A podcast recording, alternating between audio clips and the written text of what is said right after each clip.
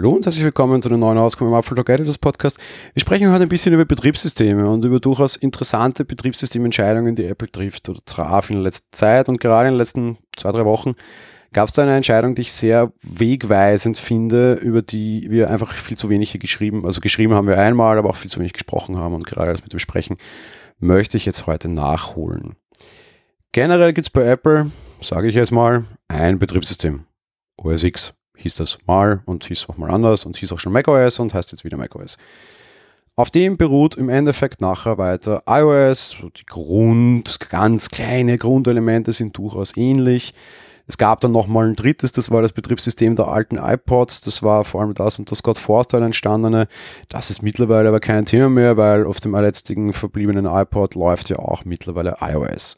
Das heißt, vielleicht kann man heutzutage sagen, naja, es gibt so zwei große, das eine auf das andere zwar aufbaut, aber im Endeffekt so macOS und iOS sind so relativ große, dicke Dinge zumindest und iOS ist schon relativ selbstständig.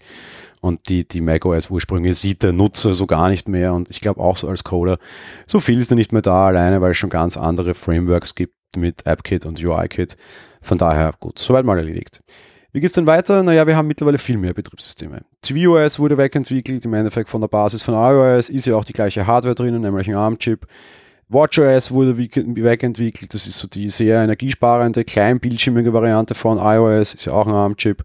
Und äh, ja, so im Endeffekt war es das dann mehr, mehr oder minder. Gibt natürlich noch andere Geräte, die so eine kleine Art von Betriebssystem haben. Vorneweg zum Beispiel auch die, die gerne zitierten AirPods. Da ist jetzt nicht so viel zu holen wahrscheinlich. Und dann gibt es aber auch noch den sehr vergessenen und in Österreich zum Beispiel immer noch nicht erhältlichen HomePod. Beim HomePod war es relativ klar.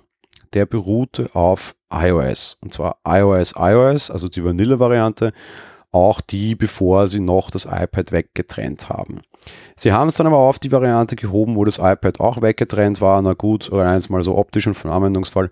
HomePod und iPad haben relativ wenig gemeinsam, wenn der Zeitpunkt kommt, wenn ich mein Smart Keyboard mit Tastatur und Maus an dem HomePod anschließen muss, wird oder kann, wird es auch irgendwie absurd, weil der hat ja keinen Bildschirmausgang.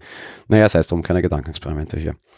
Was sich jetzt in den letzten Wochen geändert hat, ist, dass Apple ziemlich ruhig hinter den Kulissen die, das, das Betriebssystem quasi, die Basis des HomePod umgestellt haben. Ab sofort läuft auf dem Ding tatsächlich tvOS und nicht iOS. Und da gab es mehrere, gibt's mehrere interessante Überlegungen dazu, die man alle mal vielleicht ein bisschen durchdenken kann. Der erste Grund, den ich mir sehr gut vorstellen kann, warum man das tat, lag gar nicht so am HomePod, sondern lag daran, dass man natürlich nicht irgendwie iOS noch weiter aufblasen, aufblasen und aufblasen muss. Gefühlt versucht Apple gerade iOS sehr stark zu entschlacken und sehr stark wieder auf eine gewisse Gerätebasis zu reduzieren.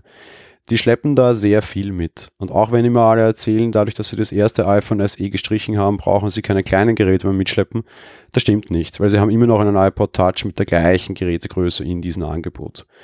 Und mittlerweile schleppen sie es rauf mit bis zu ja, dem iPhone 11 Pro Max. Und ja, vielleicht wird es dann sogar nochmal anders, weil angeblich ist die nächste iPhone-Generation ja sogar nochmal mehr Displaygrößen. Da ist schon sehr viel drinnen. Da ist sehr viel Hardware drinnen, da sind sehr viele Jahre an Geräten drinnen und von den Geräten nochmal zusätzlich unterschiedliche Permutationen, die vielleicht jetzt nochmal mehr werden. Daher zu gehen und relativ viel rauszuschmeißen, ist schon mal schlau den HomePod-Code mehr oder minder überall damit zu pflegen und mit kompatibel zu halten, macht relativ wenig Sinn. Neues Betriebssystem starten macht genauso keinen Sinn, weil sie dann wieder eine Komponente und eine Abhängigkeit mehr haben, die sie bei der Entwicklung aller anderen berücksichtigen müssen. Und ansonsten haben HomePod und äh, TV, also Apple TV, finde ich relativ viele Gemeinsamkeiten, die man dann vielleicht auch einfach gemeinsam entwickeln kann. Und so vielleicht auch einfach mal so den, das iOS zu Hause bleibt Gerät quasi hat. Vielleicht sollte man es einfach HomeOS nennen. Ähm, Wäre wär durchaus eine schlaue Idee für mich, weil es beschreibt ganz gut, was dieses Ding kann. Im Endeffekt können nämlich zum Beispiel beide Teile als, als HomeKit-Schaltzentrale fungieren. Das kann ein iPad auch, technisch ist das aber anders umgesetzt und auf jeden Fall kann es ein iPhone nicht. Ein Ding, das übrigens viele Leute durchs kritisieren. Ja. Auf der anderen Seite, und das ist auch eine relativ interessante Geschichte, die, die, die Richtung, in der Airplay gespielt wird, ist eine ganz andere. Ich spiele von einem iPhone auf einen Apple TV. Ich spiele von einem iPhone auf einen HomePod, der auch iPhone OS hat. Das macht irgendwie alles gar keinen Sinn. Ob das eine große strategische Entscheidung für das Ding war, weiß ich nicht. Es ist aber auf jeden Fall eine wichtige Entschlackung für iOS und es ist auf der anderen Seite eine ganz wichtige Freisetzung des HomePods. Vielleicht ist es tatsächlich auch eine in Zukunft wichtige Entscheidung, mit dem Ding schneller interagieren zu können und nicht in so einem großen Betriebssystem entwickeln zu müssen.